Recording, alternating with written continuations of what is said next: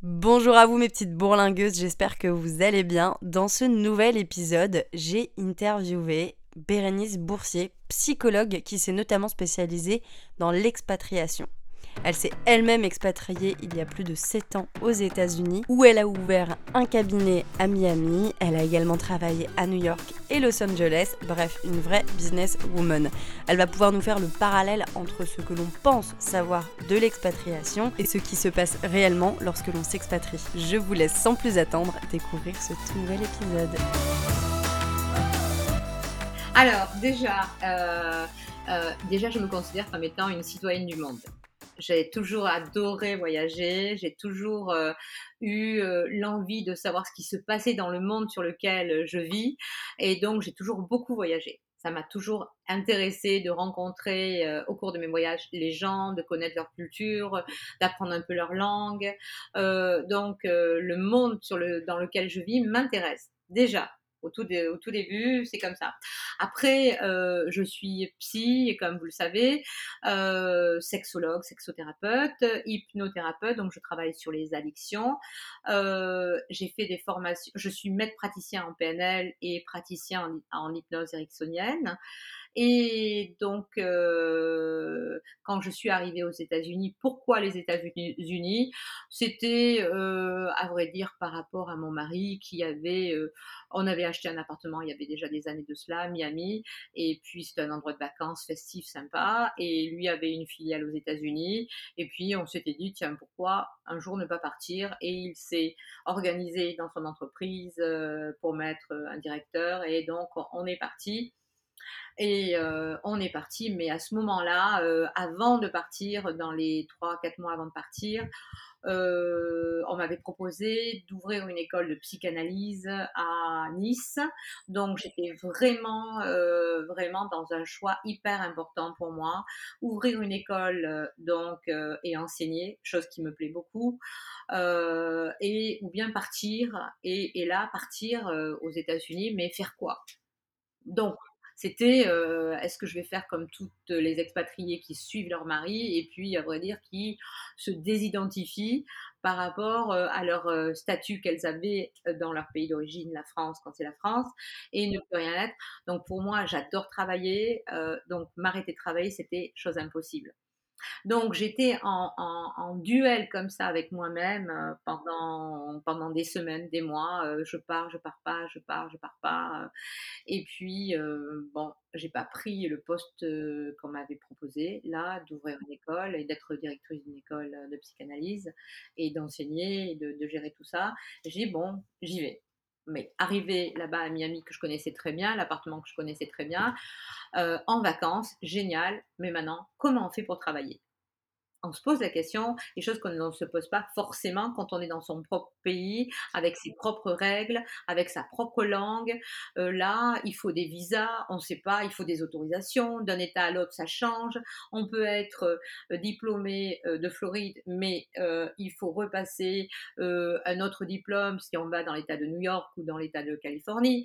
Bon, c'est vrai. Tout ça, vous ne le savez pas. Vous ne le savez pas parce qu'il faut savoir que quand, euh, avant de partir, j'ai appelé, j'ai envoyé des messages, euh, j'ai envoyé des mails au consulat de France à Miami pour euh, avoir des renseignements, je n'ai rien eu. Il faut savoir que le consulat n'est pas là pour vous aider à vous installer. Il faut enlever cette idée-là. Hein. Donc, euh, peut-être pour vous aider pour d'autres démarches administratives, mais pas pour vous installer, ni pour, pour vous donner des, euh, des renseignements euh, suite à votre, comment dire, votre expatriation. Et, du coup, c'est auprès de quel organisme que vous êtes renseigné lorsque vous avez, enfin, lorsque vous avez projeté de partir? Rien du tout, rien du tout. Je me, c'est-à-dire qu'il y avait Miami Accueil, donc là, je me suis inscrite à Miami Accueil pour rencontrer des Français, et parce que ça se passait au consulat, au au mois de septembre, il y a toujours des, euh, les nouveaux arrivants. En septembre, fin août, on va dire, il y a toujours les, nouveaux arrivants. Euh, donc, pour rencontrer du monde. Mais enfin, euh, qu'est-ce que proposait Miami Accueil? De jouer au bridge, de faire des Scrabble, de faire des trucs vraiment dont on, qui ne m'intéressaient absolument pas. comment faire pour rencontrer du monde? Comment faire pour essayer de travailler? Aucune utilité, ça a été. Voilà, donc je rencontre du monde, j'écoute des gens ce qu'ils disent, il y en a qui se posent beaucoup de questions. Et puis, ayant l'habitude de, de faire, de donner des cours sur l'estime de soi, l'habitude de, de, parler en public, de faire des réunions en public. Donc, eh bien là, j'ai vu les magazines qu'il y avait sur Miami. C'était French District et French Morning. Donc French District, je les ai contactés et, de ça, je leur ai proposé de faire des tables rondes pour les expatriés tous les mercredis, par exemple, dans leurs locaux. Ils ont accepté. Donc euh, déjà comme ça, j'ai fait, euh, j'ai mis une, euh, publicité d'information dans leur magasin, dans leur journal digital aussi. J'ai loué un bureau qui était en face de chez moi. Voilà, je me suis, je loue un bureau. Et puis, je vais apprendre à savoir, à rencontrer des gens, à savoir comment ça se passe, euh, comment je fais pour travailler, euh, quelles autorisations il me faut demander. Euh, et petit à petit, toute seule, mais vraiment toute seule, parce que vous êtes aidé par personne. Et c'est faux quand on dit, oh là là, il y a des aides et des aides, parce que les gens ne sont, c'est pas qu'ils ne veulent pas vous aider, mais ils ne sont pas informés déjà, et puis ils peuvent pas faire votre vie professionnelle à votre place. Vous vous débrouillez, voilà, vous vous débrouillez. Et donc c'est pour cela, fort de cette expérience, je suis devenue spécialiste des problèmes liés à l'expatriation. Pourquoi? Parce qu'il y a des problèmes dans le couple, quand on arrive et quand on ne sait pas ce que l'on va faire, il y a des problèmes avec ses enfants, donc, il y a des problèmes d'adaptation, euh, il y a des problèmes euh, de sociabilisation, donc il y a des problèmes aussi de langue, euh, parce que là, on est là pour travailler, on n'est plus là en vacances. Donc, il y a, plein de problèmes et ça prend la tête et, ça vous prend beaucoup d'énergie et ça vous déstabilise complètement et, et vous perdez complètement vos repères en étant dans un pays étranger. Euh, donc, euh, et, même si Miami, on est au bord euh, de la mer, qu'il fait beau, que c'est un bel environnement, eh bien, ça peut vite passer d'un rêve au cauchemar. Et ça, je ne le savais pas je ne le savais pas. Donc, euh, je ne savais pas tout ça, je savais pas tout par où on pouvait passer. Parce que c'est vrai que qu'est-ce que l'on voit, par exemple, à la télévision, surtout sur M6, depuis 10-15 ans, ils font des reportages. Oh, Miami, le bateau devant la maison, euh, les filles extraordinaires, la musique, le champagne et tout ce que vous voulez. On voit que ça de Miami. Et c'est faux. Ils m'avaient justement contacté parce qu'ils étaient assez surpris qu'il y ait une Française qui soit psy à Miami et spécialiste des problèmes liés à l'expatriation. Ça, c'était en 2015-2016 à peu près. Et euh, ils m'ont contacté pour faire un reportage sur moi quand ils font leur reportage toutes les années sur Miami.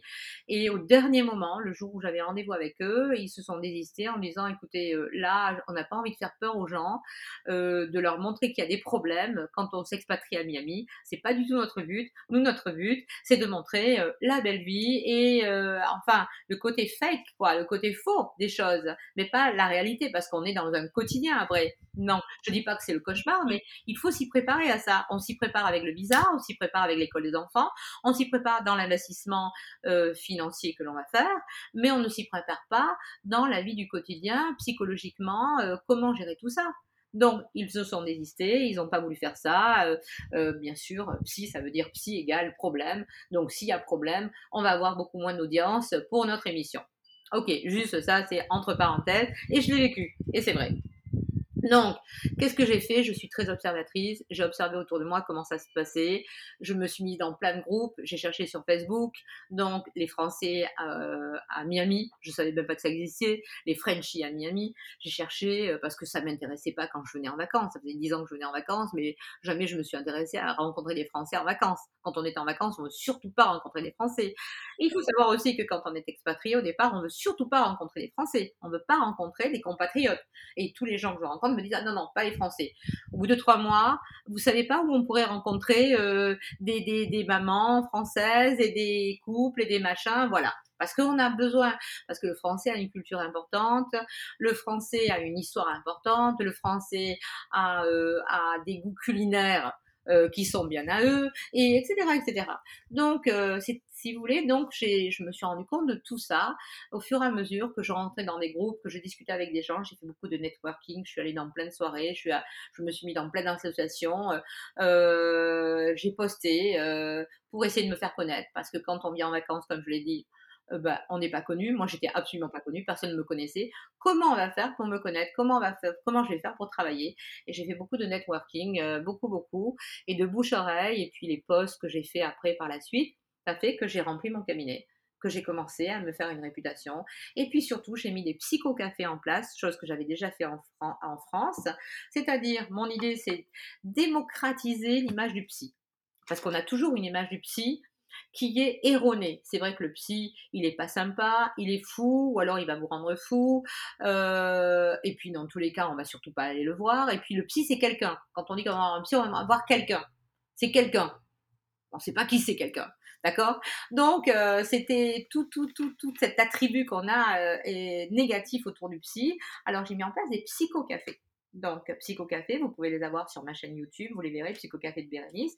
L'idée, c'est démocratiser l'image du psy et surtout que le psy euh, euh, est, à la portée de tout le monde. Un psy, c'est quelqu'un de normal, c'est quelqu'un d'humain, c'est quelqu'un de sympa, c'est quelqu'un qui est là pour euh, vous, prendre la main et, et, vous aider dans un passage de votre vie qui est plus compliqué. D'accord? Vous cassez la jambe, vous allez voir l'ostéo, le, le médecin, le chirurgien qu'il faut. Eh bien, vous êtes cassé dans votre cerveau, d'accord, dans votre cœur, comme on dit, eh bien, vous allez voir un psy qui lui est spécialiste et qui va pouvoir euh, vous aider à passer ce cap-là qui est compliqué. Donc, euh, alors, euh, les psychocafés, un thème à chaque fois, par exemple, le burn-out, qu'est-ce que c'est? J'explique ce que c'est le burn-out autour d'une table avec un verre de vin et on va parler. Puis les, langues vont se délier en disant Ah ouais, moi j'ai mon beau-frère qui a fait un burn-out. Ah oui, moi vous savez, en ce moment je suis pas trop bien. Est-ce que ça pourrait être un burn-out? Ou bien euh, réussir euh, son expatriation, comment faire? Ou bien le couple, l'expatriation, comment le vivre? Et bien le vivre. Ou euh, des sujets sur les enfants. Enfin, des tas de sujets. Donc c'était tous les mois dans un endroit convivial qui était plutôt un restaurant français. On va parler euh, d'un sujet et j'invite euh, à il y a un invité qui va être expert dans le domaine par exemple comment optimiser euh, son temps. Donc je vais je vais faire intervenir un chef d'entreprise et je vais parler de de son mindset comment être positif dans sa vie professionnelle. Donc, donc voilà. Donc des, des, débats intéressants que les Français ont apprécié beaucoup parce que, à vrai dire, quand on se rencontre entre Français, je parle des Français, on va parler du visa, on va parler de l'argent qu'on gagne, de l'argent qu'on a perdu, de l'école des enfants, des maladies des enfants, euh, des plats qui vous manquent, de la nourriture que vous n'arrivez pas à trouver, euh, des prochaines vacances. Mais on ne parle pas de choses très intellectuelles, à vrai dire, ou de choses un peu plus, un peu plus poussées. On va pas se s'asseoir et réfléchir à quelque chose. Donc, euh, il n'y a pas ça. Et ça manque, et je me suis rendu compte que ça manque. Et à New York, même si c'est une ville qui est euh, vraiment beaucoup plus euh, dynamique que Miami, où c'est un endroit de vacances, et aussi à Miami. Donc j'ai mis ça en place et ça plaît beaucoup. Et, donc voilà, tous les mois, tous les mois, je fais ça. Donc l'expatriation, c'est un nouveau statut, il ne faut pas l'oublier. D'accord? Donc toute, la, toute notre vie, on va avoir des statuts. On va commencer en étant la fille d'eux, ou le fils d'eux. On va être après euh, la, la, femme ou le mari d'eux, ou le boyfriend ou la, la girlfriend de quelqu'un. Après, on va être euh, la maman ou le papa d'eux. D'accord? C'est encore un nouveau statut. On va être au niveau de sa vie professionnelle. On a plusieurs, euh, plusieurs statuts dans sa vie professionnelle. On est étudiante, on est internship, après on a le poste 2, etc. Et ce statut d'expat, hein, parce qu'on est expat, c'est un statut que euh, beaucoup de monde n'auront jamais dans leur vie, mais c'est un nouveau statut qui fait que on doit, on a perdu ses repères, on les a plus. Ils sont pas à côté. Que si, eh bien, quand on se dispute avec euh, son conjoint ou quand on en a ras-le-bol, on peut pas aller voir sa copine, boire un coup et, euh, aller dans des endroits que l'on connaît. Non, on est seul et surtout, on va pas parler de ses problèmes. Parce que on est expat, on ne parle pas de ses problèmes, on va pas parler, on va pas appeler sa meilleure amie ou sa mère ou son père ou sa sœur et lui leur dire ouais là ça va pas j'ai pas le moral. Parce qu'on ne comprend pas. Surtout euh, si c'est New York oh là là c'est une ville qui fait rêver. Miami mais c'est extraordinaire. Los Angeles mais c'est trop bien. Puis c'est les États-Unis c'est le rêve. Donc on n'ose pas en parler. Donc on est seul euh, il faut savoir que l'expatriation isole beaucoup l'individu. Isole. Parce que se faire des liens euh, les liens que l'on se fait très souvent c'est par le biais du travail. On va se faire des liens ok, on est dans une société et on va, on a des collègues et puis on va se faire euh, des liens. Mais quand on ne travaille pas, ou bien quand on a ouvert son restaurant ou une entreprise, on a des employés, on va se faire des liens professionnels, mais on va pas, le chef d'entreprise ne va pas vraiment se faire des liens amicaux avec ses employés. Donc, pour se faire des liens amicaux, il va falloir du temps. Euh, il va falloir trouver des affinités par le sport, par des diverses activités. Et ça prend du temps, tout ça. C'est pour ça que l'expat, euh, dans la première année, a perdu ses repères. Euh, il a perdu sa langue maternelle. Euh, c'est vrai que c'est génial. Et des fois aussi, il faut, il faut, se rendre compte que quand on est enfant jeune, eh bien, l'enfant va vite apprendre l'anglais, le parent euh, ne va pas bien comprendre leur enfant, et qu'il va y avoir un décalage aussi donc euh, de, de, de, communication dans la famille, parce que l'enfant va parler l'anglais ou le franglais, et le parent, lui, ne va pas vraiment comprendre parce qu'il commence à apprendre l'anglais, mais comme il est plus âgé, c'est plus difficile, et qui continue, lui, à parler français avec son conjoint. Donc, et avec son enfant. Et vous, c'est ce qui vous est arrivé? Non. Vous êtes parti avec vos enfants ou pas du tout à ce moment-là? Vous Non, mes enfants sont grands déjà. J'ai cette chance-là. Et lorsque j'ai fait venir ma fille, qui à l'époque avait 18 ans, eh bien, je l'ai mise tout de suite dans une école à Miami-Dade College pour apprendre l'anglais. Donc, et mon fils parlait déjà l'anglais parce qu'il avait passé du temps et en Angleterre et aux États-Unis. Donc, ça n'a pas été un problème franchement, ça n'a pas été un problème. Mais je l'ai rencontré dans les couples, dans les familles d'expats que j'ai en consultation et qui me racontent leur histoire. Et alors, après, ça, ça les énerve parce que mon fils ne me comprend pas, euh, j'en ai marre. Au départ, on est content parce que nos enfants vont apprendre l'anglais, c'est mieux que euh, leurs cousins, leurs cousines leurs amis, c'est super. Mais là, je n'arrive pas plus à les comprendre. Mes enfants parlent anglais, ils ont mis six mois pour euh, être euh, euh, parler l'anglais couramment puisqu'ils vont à l'école, ils ont des copains anglais, américains, tout ça. Et eux, ils n'y arrivent pas parce qu'ils se parlent français et puis que certainement ils vont en même temps avoir des, des relations avec des Français. Donc, il va y avoir des décalages comme ça assez importants que l'on trouve très fun et très exotiques et très sympa au départ, mais qui après commencent à être plus lourds, surtout avec des petits enfants. Donc c'est, il y a un décalage euh, qui va devenir et culturel et, euh, et en même temps de communication. Alors c'est pour ça que ce que je propose aux parents, c'est il faut choisir. Donc si c'est un, couple de Français, à la maison on parle français pour que l'enfant qui commençait à peine à parler le français ne devienne pas dyslexique déjà et ne fasse pas du franglais. On parle français à la maison et à l'extérieur, à l'école, avec la nounou, on parle anglais.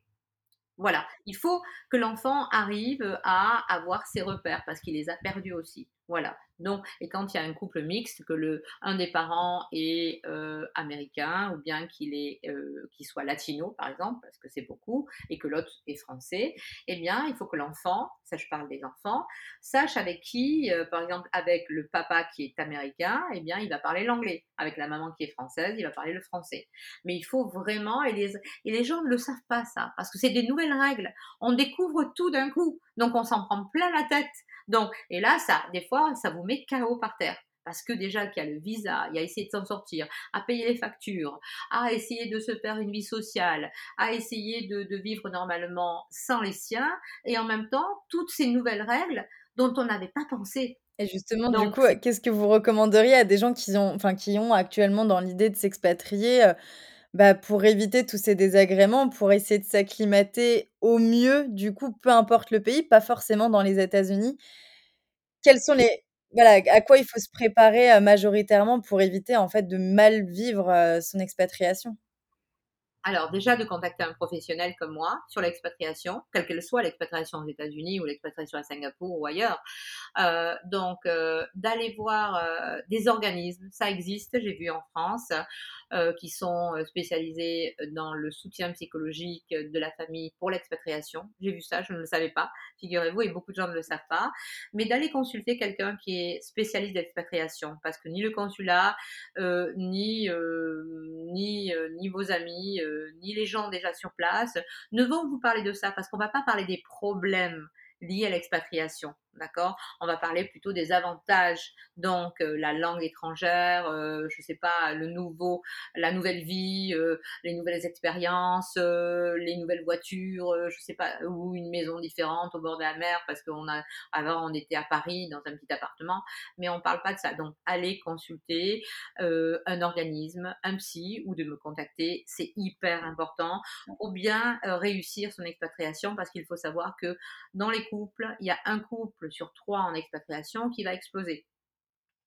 OK? Il faut le savoir ça. Mon couple en expatriation a explosé. J'ai divorcé en expatriation aussi. Donc je l'ai vécu ça. Euh, je ne savais pas que tout ça, ça pouvait arriver. Parce que les failles euh, que l'on peut combler quand on habite dans son propre pays, qui sont faciles à combler. Euh, on s'est pris un petit peu la tête, ça va pas trop, on va voir son copain, sa copine, le mari ou le conjoint va voir, va voir ses copains, sa famille, va faire ce qu'il veut ça peut passer, ça va bien et tout parce qu'on est occupé et qu'on est dans sa zone de confort. Mais quand on est en expatriation, eh bien, euh, il y a toutes les failles que l'on n'avait pas vues, euh, que l'on laissait passer, qui vont exploser à ce moment-là. Et puis, il y a une communication qui ne va plus être la même on ne va pas se comprendre, on va moins se comprendre. Euh, donc j'en ai fait euh, les, euh, j'en ai eu l'expérience. Donc j'ai eu beaucoup d'expérience en expatriation, moi-même psy, que je ne savais pas. donc j'en ai payé de, ma personne et de, mon, de ma vie. Donc c'est pour ça que je peux en parler. je peux vraiment en parler avec mes enfants. Mon fils m'a rejoint après et s'est marié avec une américaine. Il est tombé amoureux. Il y a une histoire d'amour et là il est toujours aux États-Unis. Donc, euh, ma fille a préféré rentrer en France parce que ça lui disait rien d'être aux États-Unis. Euh, il faut savoir aussi, bon, c'est très bien, j'ai un fils qui est aux États-Unis, qui est à Miami, ma fille est en France, mais il y a comme ça, euh, les familles explosent aussi. Donc, on n'a pas accès à son enfant facilement que, quand on est dans son propre pays. Et ça manque beaucoup. Donc, beaucoup quand on a des grands-enfants. On a les petits, ils sont là, ils sont près de vous. vous ils n'ont pas le choix. Ils restent avec vous ils sont plus grands, euh, ils ont 18 ans, 20 ans, 25 euh, ans, ils font leur vie et là, euh, bien, vous les avez pas. Alors, il faut penser à ça. Est-ce que ça va vous manquer? Est-ce que vous allez pouvoir bien vivre avec ça? Parce que l'enfant n'a pas, pas forcément envie de suivre le choix que vous avez fait de partir dans un pays étranger aussi. Donc, euh, beaucoup de choses. Euh, et puis, avec le Covid, euh, les gens ont réfléchi sur la famille, le rôle de la famille. Beaucoup de Français expatriés sont rentrés chez eux parce que la famille leur manquait et qu'ils ont pris conscience que leur famille, surtout leurs parents vieillissants, eh bien, ils pouvaient très bien, du jour au lendemain, ne plus les voir, que les petits-enfants ne pouvaient plus voir leurs grands-parents aussi. Donc, ça a été des, des prises de conscience assez douloureuses et violentes que l'on a eues dernièrement. Ok, donc il y a ça euh, parce que l'exploitation euh, égale, euh, on coupe, on coupe avec le lien, le lien familial de proximité.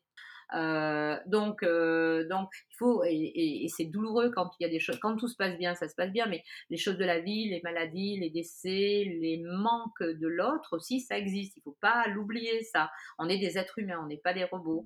Donc, l'expatriation, on peut faire son bilan financier, on peut faire son bilan de tout ce que l'on veut, mais euh, ça n'empêche pas que c'est un choix, un choix vraiment très personnel. on y joint sa femme, son mari, ses enfants, mais on y exclut sa famille de proximité, sa famille que l'on avait, ses amis, on, les exclut automatiquement, même s'ils vont venir vous voir, mais ça va être quoi? Une fois par mois? Euh, Une fois par an, je veux dire. Allez, une fois par an. Euh, au mieux, mais c'est tout. Et on va les voir une fois par an. Donc, ceux qui ont, et je vous en parle de, en connaissance de cause parce que je fais des thérapies avec des jeunes couples qui ont eu des enfants, et eh bien, qui ont eu leurs enfants, euh, qui ont eu un enfant, et bon, il y a eu le Covid, malheureusement, ils n'ont pas pu rentrer en France. Ou alors, c'est même pas le Covid, c'est ils n'ont pas euh, eu encore leur visa, leur autorisation de voyager, donc et l'enfant qu'ils ont eu, eh bien, ne verra pas les grands-parents pendant peut-être une année aussi. Euh, et, et, c'est des fois des douleurs assez importantes. Donc, il faut être conscient de tout, quoi. Donc, et se dire, je vais gagner assez bien ma vie pour pouvoir rentrer, voyager, partir, et ça aussi, et ne pas euh, venir, et il y en a pas mal, euh, il faut le savoir qu'aux États-Unis, à New York surtout, il y a un fonds de solidarité pour les Français qui sont dans le besoin. Parce que beaucoup de Français, il faut le savoir, qui ont divorcé, ont perdu donc, euh, euh, ils ont perdu leur job aussi, ils ont été licenciés, ne peuvent plus rentrer dans leur pays, n'ont plus les moyens des fois de rentrer dans leur pays. Et puis en même temps, il y a une honte aussi, la honte de rentrer avec euh, avec l'échec. Il y a la honte, il y a le problème financier, problème donc psychologique important. Aussi, il y a un fonds de solidarité qui existe donc à, à, New York pour les Français dans le besoin. Ça existe. Et en moyenne, les gens que vous suivez, entre guillemets, heu, voilà, les nouveaux expatriés, vraiment en moyenne, ils mettent combien de temps en fait à s'adapter, à s'acclimater, heu, dans un autre pays? Heu, je suppose que c'est quand même propre à chacun, mais généralement ça prend combien de temps vraiment pour se sentir bien? Parce que bon, comme vous disiez, il y a quand même pas mal de bah, voilà, d'imprévus qui peuvent arriver. Ça peut prendre du temps, voilà, avec toutes les démarches, qui rentrent en compte pour, pour s'installer dans un pays. Comment ça se passe en général? Quelle est la durée moyenne pour, finalement bien s'installer et bien s'adapter, dans son pays, dans son nouveau pays? Oui, dans son pays d'accueil. Alors je donnerai déjà, grosso grosso modo 2 catégories. Les jeunes célibataires D'accord? C'est déjà une catégorie qui est très différente des couples avec enfants et même une troisième des couples sans enfants. OK? Il y a vraiment ça va être totalement différent. On est jeune célibataire, on va beaucoup plus facilement s'acclimater. Pourquoi? Parce que, heu, on va, heu heu, la vie va tourner au cours de autour de la vie professionnelle. Votre vie votre vie sociale va tourner autour de votre vie professionnelle. Vous n'avez pas de, de conjoint, vous n'avez pas d'enfant, il y a beaucoup moins de soucis. Donc le souci, c'est de se faire des amis. Voilà. Et ça va être plus rapide, beaucoup plus rapide. D'accord? Après, il y a le couple sans enfant. Ok, le couple sans enfant. Donc, le couple sans enfant va être ensemble et pour pour peut-être monter une affaire ou quoi. Donc, ils vont ça dépend des c'est pas facile ça va pas être si facile que ça parce qu'ils n'ont pas d'enfants et que euh, donc ils sont tous les deux euh, le, le, le, copain travaille le mari travaille d'accord et la femme a suivi donc mais comment va-t-elle se faire des amis? Soit elle fait du sport, soit elle est très extravertie, soit elle prend des cours de langue et elle va papoter avec tout le monde, ça se passe bien.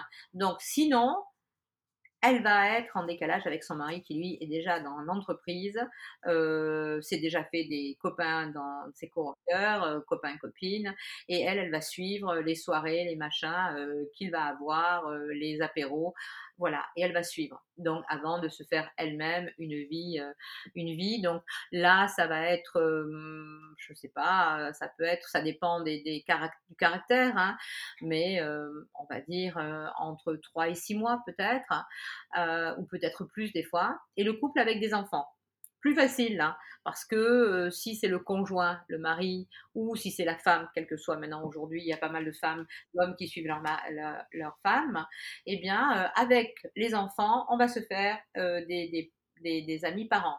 Donc, on va se sociabiliser avec les, euh, les, parents, parce qu'il y a toujours des, euh, des sleepovers, il y a toujours des anniversaires. Aux États-Unis, on fait, tout dans tous les cas, euh, même dans, les pays euh, asiatiques aussi, on aime bien les fêtes.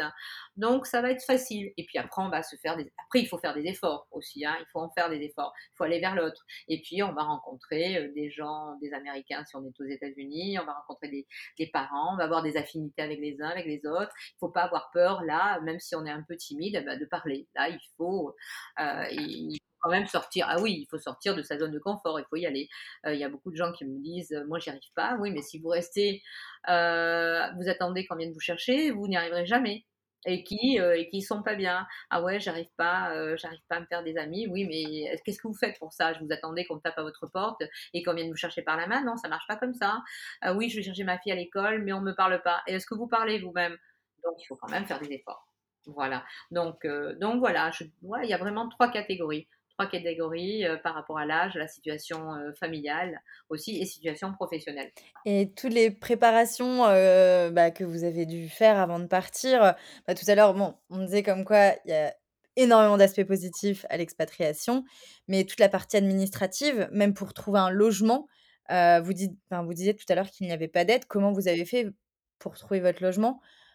À l'époque, heu, comment vous avez fait? Parce que bon, il y a tout ça, enfin, pour le logement, pour le visa. Combien de temps, en fait, ça prend du moment où vous avez eu envie de partir au moment où vous avez enfin pu vous installer là-bas? Combien de temps ça a pris? Eh bien, à vrai dire, j'ai eu plus de j'avais déjà nous avions un appartement déjà que nous avions acheté à Miami. Donc il était déjà acheté depuis, heu heu, 3 ans, je crois. 3 ou 4 ans. Donc il était déjà là, il était en place, donc on avait des repères avec ça, avec cet appartement-là. Euh, ensuite, euh, le bureau, je l'avais loué euh, trois mois avant d'arriver. donc ça, ça a été facile. Après, le visa. Alors là, c'est le gros, gros, gros, surtout aux États-Unis, problème qui coûte cher, qui prend la tête? Et tout ce que vous voulez.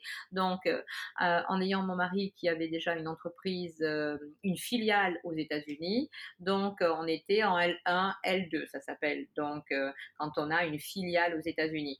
Donc, on était sous, moi j'étais sous L2, et je pouvais travailler. J'ai eu aucun problème avec ça. Et pour ceux qui, euh, euh, parce que si les gens qui vont venir s'installer aux États-Unis, enfin qui vont s'installer dans un pays où il faut un visa, vont d'abord faire la demande de visa. Euh, eh bien, pour un visa E2 très souvent, c'est un visa investisseur qui, qui, est un visa qui est non ni migrant, il faut le savoir, qui aujourd'hui, avant il était valable 5 ans et aujourd'hui depuis à peu près un an et demi n'est valable plus que 24 mois. 25 mois, excusez-moi. Un visa euh, va prendre à peu près aujourd'hui. Alors aujourd'hui, avec le Covid, ça a pris des proportions exagérées. Mais en temps normal, on va dire qu'un visa E2 avec euh, les rendez-vous à l'ambassade en France va prendre à peu près 12, euh, 16 mois donc quelque chose comme ça. Il faut faire ça. Et va coûter, suivant les avocats, si ça se passe bien ou moins bien, ça va coûter euh, euh, peut-être entre 15 et 20 000 dollars. Ah oui, quand même. Ouais, il y a un sacré budget quand même à prendre en compte euh, quand, on, quand on souhaite s'expatrier, quoi. Ah oui, si on veut louer, alors si on veut louer un appartement, si on est à Miami, je parle de Miami, alors je parle même pas de New York, hein, c'est exagéré. Et en plus, les prix ont doublé à l'heure actuelle à Miami. donc, un appartement ou une maison, avec euh, trois chambres, si on a euh, deux enfants, on va dire quelque chose de normal. Euh, ça dépend où on est, dans quel quartier, si on est à Coconut Grove. Très souvent, c'est Coconut Grove, Coral Gables, les Français, par, par habitude, parce que la première école française était et toujours à, à Coral Gables. Donc, les Français ont l'habitude de, louer. Si c'est une location de maison, la location de maison, ça va être 4000 euh, dollars par mois quand même. 3-4 000 dollars par mois. oui, euh, euh, il faut de l'argent pour s'expatrier, à part quand on, est, on, a, on travaille dans une boîte, une société, et que c'est cette société-là qui vous envoie dans un pays étranger. Là, vous n'avez aucun problème de visa, c'est eux qui font la démarche à votre place. Euh, ils vont aussi vous donner un logement de fonction. Tous les frais vont être payés. Vous avez même la voiture de fonction. Donc, tout est bénéfique pour vous. D'accord? C'est bien. Mais par contre, quand vous faites la démarche vous-même et que euh, vous voulez euh, ouvrir une affaire, ça va vous coûter cher ça coûte très, très... Et puis, il ne faut pas négliger non plus, si vous avez des enfants, le prix des écoles privées, qui va être euh, autour de 1500 pour un petit, 1500 dollars par mois. Il ne faut pas l'oublier, ça. Donc, euh, la vie, eh bien, on va coûter, moi je dis plus ou moins, euh, la vie en moyenne par mois avec un enfant, même pas deux, je ne vous parle même pas de, deux enfants. L'assurance santé, quand on, est, on, prend ça, on ouvre une affaire, personnellement et non professionnellement, va vous revenir avec euh, la vie, euh, l'assurance, euh, l'allocation de la maison, la nourriture, les sorties un peu, 10 000 dollars par mois. Il faut être juste logique dans ce qu'on veut faire. Donc c'est pour ça que pour un célibataire qui vient s'installer, va être plus facile. Il va prendre une coloc, donc ça va lui revenir moins cher, mais la moindre coloc va lui, va lui coûter quand même 1000 dollars par mois. Donc, ce n'est pas les prix de France où on va payer 300, 400 euros par mois ou 500 euros par mois un studio. Donc, euh, euh, donc il faut se rendre compte que, tout coûte cher. Et puis, euh, après, il faut se rendre compte qu'on a envie de rentrer au moins une fois par an en France pour voir sa famille, ses amis et tout et tout. Il y a le budget aussi à ce moment-là de, de faire ses allers-retours. Surtout, et souvent, les Français partent en été, donc où les prix sont plus chers. Donc, euh, il y a un coût, voilà, il y a un coût euh, qui n'est pas négligé. Il faut vraiment faire son budget quand vous faites, euh, les, les, expats font leur budget. Ils sont, les budgets sont trop restreints parce qu'ils n'ont pas assez d'informations. Il faut se rendre compte de tout ça. Donc, si on va aux États-Unis, c'est vraiment par, parce qu'il y a vraiment un projet qui tient la route. Il y a vraiment, ou alors un rêve, on avait un rêve que l'on veut réaliser.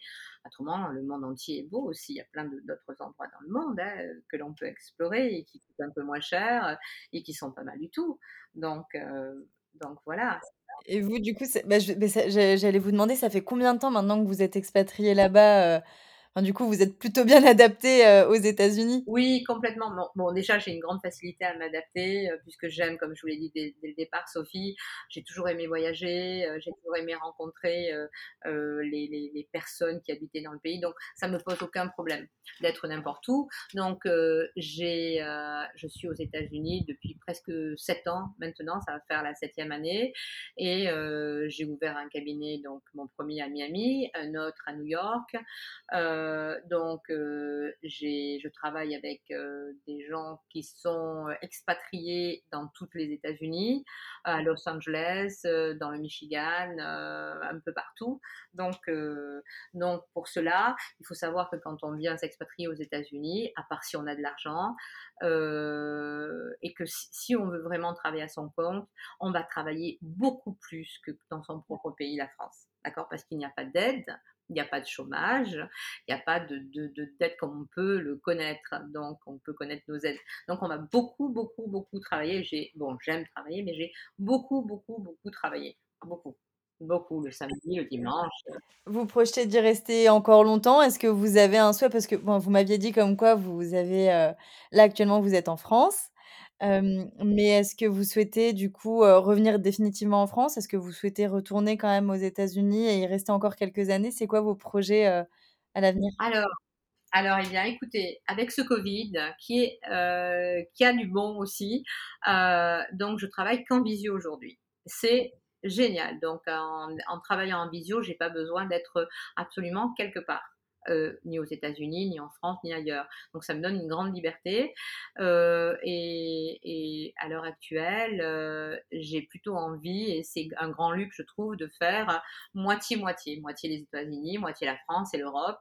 Donc heu, plutôt comme ça, donc 4 mois, heu, 8 mois, heu, 6 mois, 6 mois, je sais pas, quelque chose comme ça qui fait que j'ai une liberté aujourd'hui de travailler de n'importe où. Donc heu, les États-Unis, je vais continuer à y rester bien sûr, heu, pour ne pas perdre mes bénéfices de ma green card, donc il faut y rester 6 mois et 1 jour d'affilée. Mais heu, j'ai envie de voyager beaucoup plus que je n'ai fait parce qu'il faut savoir quand on est aux États-Unis, j'étais assez surprise de de voir que je je voyageais plus comme je le faisais auparavant quand j'étais en France, où j'allais skier, heu heu, tout l'hiver je skiais, heu, je voyageais en Europe parce que les prix sont très bas et que l'Europe est très, très, très diversifiée et que c'est très sympa. Les week-ends, partir un peu partout, donc en prenant la voiture, on peut se retrouver en Italie, on peut se retrouver facilement, je sais pas moi, à Paris ou n'importe où. Et bien aux États-Unis, on reste aux États-Unis.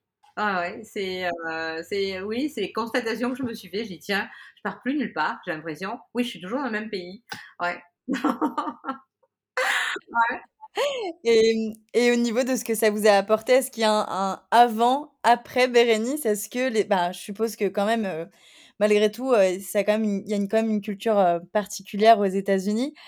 Est-ce que ça vous a changé? Est-ce que voilà, il y a y a quelque chose en plus, heu? Ah, heu, à vrai dire, je me suis retrouvée vraiment dans mon élément.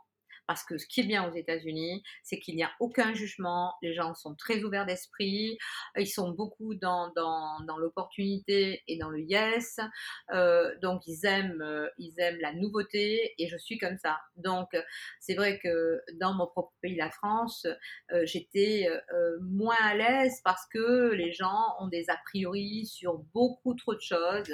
Ils ont un esprit un peu trop étriqué, pas tout le monde bien entendu, mais c'est plus difficile quand on veut un peu, heu, bousculer, heu, les habitudes. Voilà, un psy, il faut que ça soit comme ça, il faut que ça soit comme ça, il faut que c'est ça et nani nana. Donc donc c'est vrai que, je me suis retrouvée dans je me retrouve dans un dans mon élément, complètement. C'est un un pays très ouvert, heu, très accueillant, heu, très sympa, heu, où, si on est, extraverti, si on va vers les autres, si on est, travailleur, eh bien, on va vraiment y trouver un grand, grand plaisir. Parce que tout est possible. Et en tant que femme, justement, qui s'expatrie, enfin, vous êtes maintenant une businesswoman et vous l'étiez déjà auparavant, c'est compliqué quand on est une femme d'être aux États-Unis, enfin, notamment à Miami, là où vous étiez? Non, non. Oui, alors oui, alors ah oui, oui, ce que je peux vous dire, parce qu'avec l'expérience de que tout ce qu'on me raconte, c'est-à-dire qu'au niveau amoureux, les dates. Parce que les dates aux États-Unis, donc j'ai écrit un article là-dessus, c'était assez rigolo. Les dates aux États-Unis sont très euh, régularisées, on va dire. D'accord? Il y a vraiment plusieurs dates et il y a tout un protocole de la façon dont ça va se passer. OK?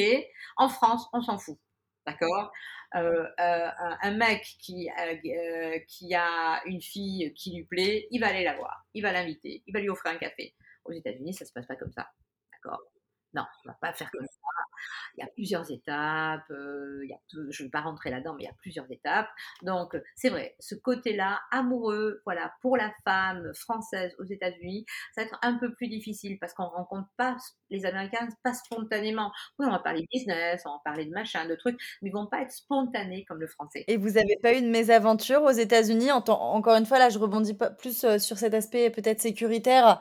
Euh, ah non, alors aux États-Unis, enfin Miami ou New York même, même, je me suis toujours sentie en sécurité mais en hyper sécurité. Je me suis jamais, jamais sentie en insécurité parce que on le sait déjà euh, en étant, euh, par exemple, à Miami, j'avais un appartement, après j'ai eu une maison, que si vous, les gens respectent votre, même s'il n'y a pas de clôture, on clôture pas les maisons, les gens n'entrent pas chez vous parce qu'ils savent qu'ils peuvent se faire tirer dessus l'arme, donc le port d'armes déjà, et, euh, est accepté. Donc euh, on a, tout le monde a une arme plus ou moins. On va faire attention en voiture de ne pas faire n'importe quoi, euh, parce qu'on sait que si on fait une queue de poisson à quelqu'un, enfin c'est pas ce que je vais faire, même si les gens conduisent très mal, mais on sait que bah, le gars il peut très bien vous bloquer et vous tirer dessus, parce qu'on est aux États-Unis. mais du coup c'est pas très rassurant. vous trouvez ça Non non non non, mais c'est-à-dire que les gens vont faire gaffe. Voilà. Non, non, il y a une grande sécurité et la police est là. La police est là, elle est vigilante, elle est là. Et, donc, euh, voilà. Aucun problème de ce côté-là. On se sent bien. Ouais. ok. Bérénice, bah écoutez, on, va bientôt arriver à la fin de l'interview. Je voulais savoir si vous avez peut-être, on a bah, quelque chose dont vous souhaiteriez aborder, qu'on n'a peut-être pas, auquel on n'a pas pensé. Euh, Eh bien, peut-être, oui, on n'a pas, pas abordé plein, plein de choses, je pense, hein, mais euh, déjà, euh, je pense que un mot à dire à tout le monde, expatriez-vous, tentez l'aventure dans un autre pays ou dans d'autres pays, ça vaut le coup d'apprendre de nouvelles langues étrangères, d'apprendre de nouvelles cultures, de vous adapter, ça vous, ça vous rend plus intelligent.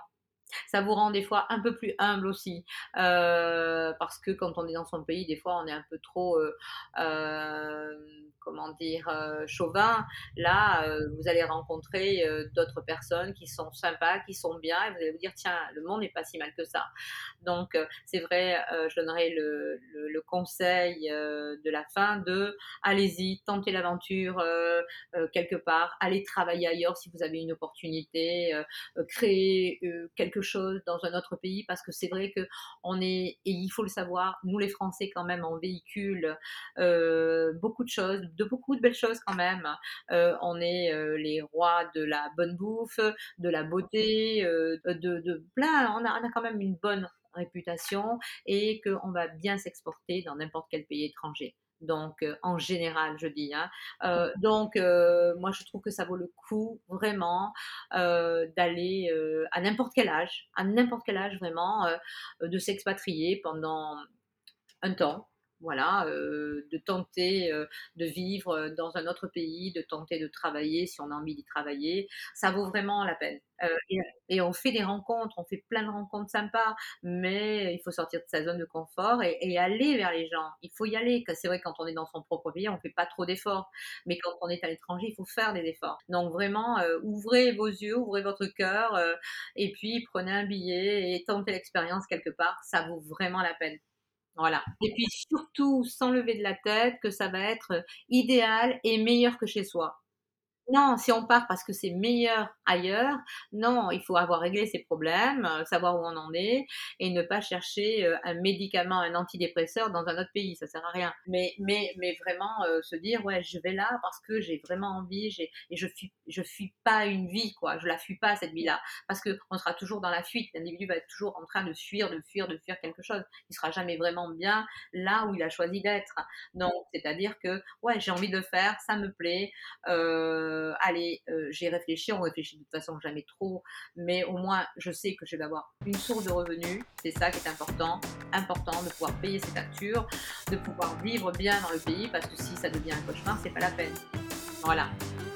Mes petites bourlingueuses, j'espère que cet épisode vous aura plu, qu'il vous aura potentiellement donné envie de vous expatrier à votre tour et de vous poser les bonnes questions. En attendant, je vous invite à découvrir le portrait de Bérénice sur la page Instagram Les Bourlingueuses Podcast et vous dis à très vite dans le prochain épisode des Bourlingueuses.